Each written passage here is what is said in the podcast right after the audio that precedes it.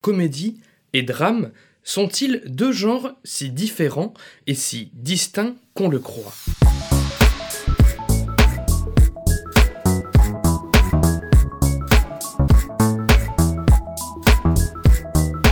Salut et bienvenue dans ce 28e numéro de Comment c'est raconté, le podcast qui déconstruit les scénarios un dimanche sur deux. Aujourd'hui, prenons part à une réunification historique avec la comédie dramatique allemande Goodbye Lenin, écrite par Bernd Lichtenberg et Wolfgang Becker, réalisée par ce dernier et sortie en septembre 2003 au cinéma. Nous profiterons de la capacité de ce classique à émouvoir comme à provoquer le rire pour étudier les liens sous-jacents entre registres sérieux et registres comiques. Alex, un jeune berlinois de l'Est, apprend la chute du mur alors que sa mère Christiane est dans le coma à la suite d'un infarctus. Les mois passent et le coma continue, tandis que la ville se transforme, que les voitures occidentales sillonnent les rues ou que les publicités envahissent les murs. Au bout de huit mois, la mère d'Alex ouvre enfin les yeux, mais dans une ville qu'elle ne pourrait plus reconnaître.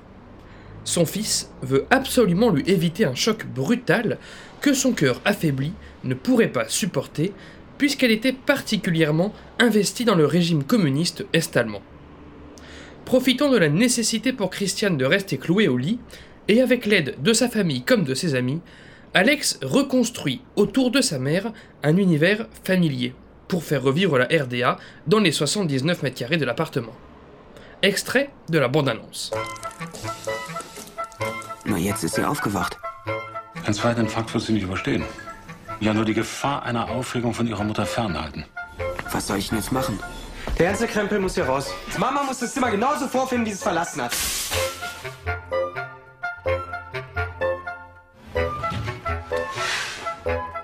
Hat sich ja gar nichts verändert hier. Was soll sich auch schon verändert haben? Ich hab so einen Heißhunger auf Spreewaldgurken. Ein Spreewaldgurken? Mensch, Junge, wo lebst du denn?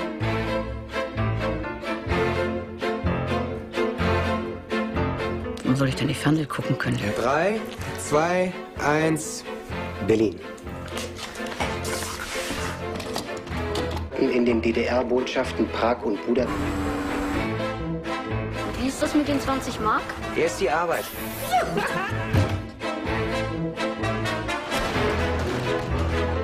Vous connaissez la chanson, attention, spoiler. Allez, c'est parti, la comédie et le drame. Qu'est-ce qui peut bien les définir? J'évoquais, dans l'épisode 12 du podcast dédié à Yatina Flick pour sauver la reine, deux grilles de lecture possibles, héritées chacune d'Henri Bergson dans son livre Le Rire. D'une part, la comédie s'intéresse aux généralités, tandis que le drame s'intéresse aux spécificités, et d'autre part, la comédie s'emploie à porter un jugement, tandis que le drame s'emploie à créer de l'empathie. Aujourd'hui, nous allons explorer une troisième grille de lecture possible entre le registre comique et le registre sérieux, une grille de lecture plus complète proposée par Walter Kerr dans son classique de la dramaturgie, dont le titre parle de lui-même, Tragedy and Comedy.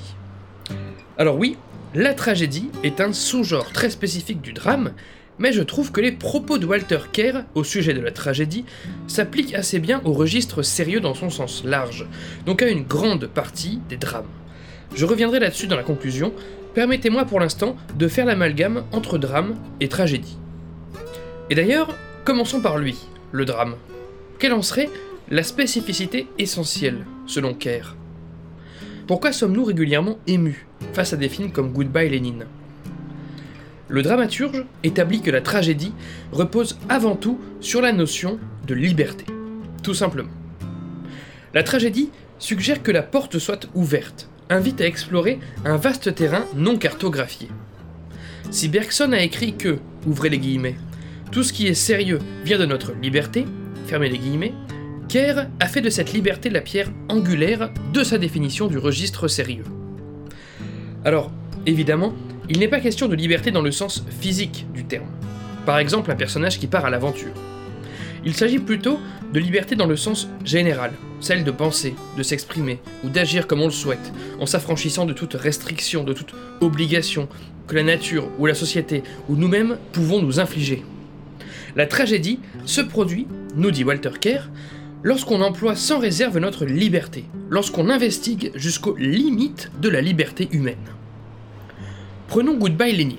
On y découvre un jeune homme qui s'affranchit de la réalité de son pays, autrement dit de sa récente réunification et de son capitalisme généralisé, pour proposer à sa mère une version alternative de la réalité, une où l'Allemagne de l'Est aurait non seulement perduré, mais surtout aurait été encore plus vertueuse et encore plus fructueuse que l'Allemagne de l'Ouest.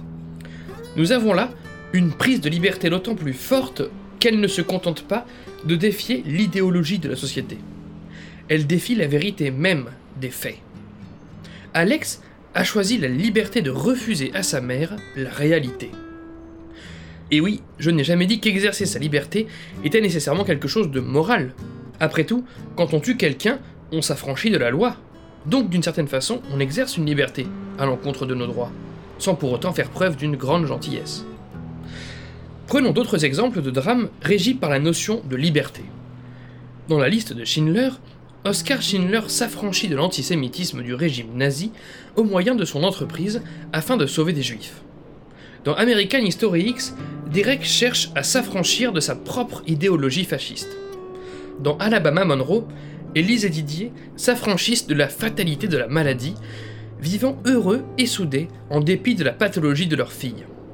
Dans Requiem for a Dream, les trois protagonistes se droguent pour se sentir invulnérables et heureux, quand bien même cette liberté deviendra leur nouvelle prison.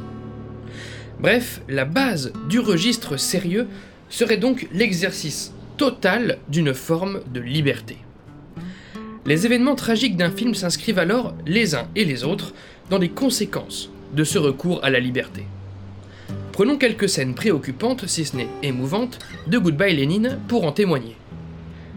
Déjà, quand Alex propose cette solution absurde à sa sœur Ariane, de recréer une chambre façon RDA pour leur mère, Ariane met sérieusement en garde son frère tout le long du film, elle le remet en question, veut mettre un terme à cette mise en scène, défie son frère et le confronte, notamment suite à la célébration trafiquée de l'anniversaire de Christiane, leur mère, où chacun fait mine que la RDA brille de mille feux et qu'un panneau Coca-Cola est déroulé sur un bâtiment en face.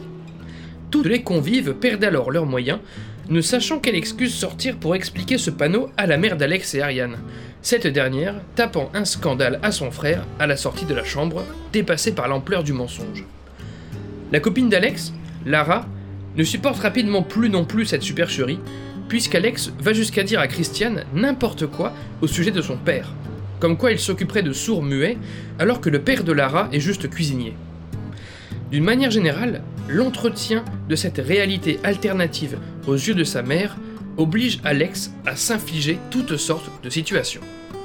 Fouiller dans des poubelles à la recherche d'une certaine marque de cornichons, préparer le voisinage à agir et à se vêtir comme à l'époque de la RDA, faire décuver un vieil ivrogne ami de sa mère sous le régime communiste pour lui faire prendre part à la mascarade, obtenir des bulletins télé d'information d'époque, et j'en passe. Rien de tout cela n'est très réjouissant. Et pour cause, Alex explore toujours plus sa liberté, repoussant toujours plus l'étendue de son mensonge sur la situation de Berlin et de l'Allemagne, et l'exercice de la liberté dans un récit, nous dit Kerr, doit justement toujours être douloureuse. Rappelez-vous cette scène déchirante où la mère du protagoniste, sans surveillance, sort pour la première fois dans la rue et qu'elle découvre ce nouveau monde de ses propres yeux, avant qu'Alex et sa sœur ne la ramènent à l'intérieur et n'enfoncent encore plus le clou, prétendant cette fois que les Allemands de l'Ouest viennent se réfugier à l'Est.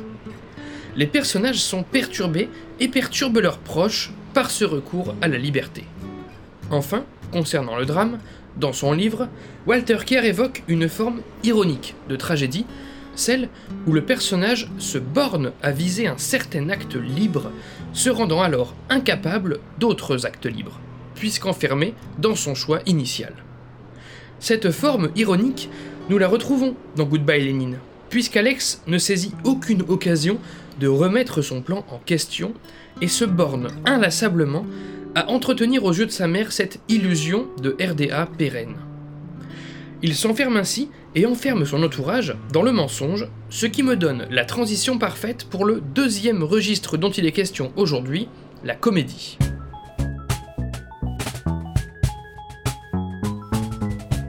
Read people that you like um, and try to figure out why you like them.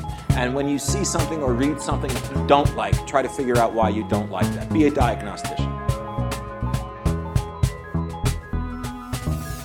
Pour Walter Kerr, la comédie repose essentiellement non pas sur la notion de liberté, mais sur la notion de limite. Là où le protagoniste d'un drame repousse toujours les limites, malgré les dommages et quelques échecs que cela peut causer, le protagoniste d'une comédie ne parvient pas, justement, à s'affranchir de ses limites. Ainsi, nous dit le dramaturge, la comédie ne quitte jamais le sol, et s'intéresse à tout ce dont un être humain ne peut pas s'échapper. La comédie, c'est un astronaute qui s'inquiète d'aller chez le dentiste. C'est une personne capable de transcender certaines choses, mais incapable de s'affranchir de situations toutes bêtes, communes, banales. Dans la Cité de la Peur, les personnages sont vite limités par la bêtise de chacun. Dans OSS 117, Dujardin est vite limité par son ignorance concernant les autres cultures. Dans Un jour sans fin, Murray est vite limité par l'impossibilité de passer au jour suivant. Dans The Mask, Carré est vite limité dans sa dignité par l'indomptable excentricité de son alter ego Cartoon. Et dans Goodbye Lénine, Alex est vite limité par l'écart entre la réalité de son pays et le mensonge qu'il entretient auprès de sa mère. Ainsi, nous dit Kerr, le rire jaillit précisément au moment où la situation devient sans espoir. Par exemple, la scène où Alex et Ariane veulent récupérer l'argent de leur mère pour l'échanger en secret avec des Deutschmark, mais que leur mère insiste pour savoir ce qu'ils vont faire de l'argent. Ou lors de l'anniversaire de Christiane, lorsqu'un ancien camarade, bourré, risque de trahir le mensonge à chaque instant. Ou lorsqu'Alex et son pote vont jusqu'à créer de faux reportages absurdes pour justifier de l'émigration d'Allemands de l'Ouest vers l'Est. Ou encore, lorsqu'Ariane lance sur Alex une couche de son fils car elle en a marre de devoir en utiliser en plastique comme à l'époque. Ainsi, les comédies dramatiques comme Goodbye Lénine jonglent en permanence entre liberté, pour le drame, et limite, pour la comédie. Mais du coup, comment cette cohabitation s'orchestre-t-elle? Quel lien peut-on faire entre le registre sérieux et le registre comique? S'il fallait hiérarchiser les deux, Walter Kerr indique que la comédie prolonge la tragédie. Le masque tragique, dit-il, arrive le premier en temporalité et reste le premier en importance. Ainsi, tout acte est potentiellement à la fois tragique et comique, juste que le masque comique est une version altérée de celui tragique. Ne voyons pas ici, évidemment, une hiérarchie en termes de difficulté d'écriture ou de prestige. Souvent, dans les discussions de cinéphiles, la comédie peut se voir représentée comme du sous-cinéma. Les sélections de Cannes et des Césars en soient régulièrement témoins, malheureusement. Or, la comédie est tout aussi essentielle, vaste et complexe, voire plus encore, que le drame. En revanche, d'un point de vue purement technique, en termes de dramaturgie, la comédie dérive de la tragédie, qui en est la substance. La comédie ne parle pas de choses légères. Kerr nous rappelle qu'être drôle, c'est aller là où il y a de l'agonie, c'est parler de choses sérieuses. Et ça, on le remarque dans Goodbye Lénine. Il est avant tout question d'une femme qui risque un infarctus si elle subit de nouveau un choc, ce qui, a priori, ne présage rien de comique. Dans Astérix et Obélix Mission Cléopâtre, numéro bis risque de se faire dévorer par des crocodiles. La Grande Vadrouille se passe en pleine guerre mondiale. Shaun of the Dead baigne dans une apocalypse zombie.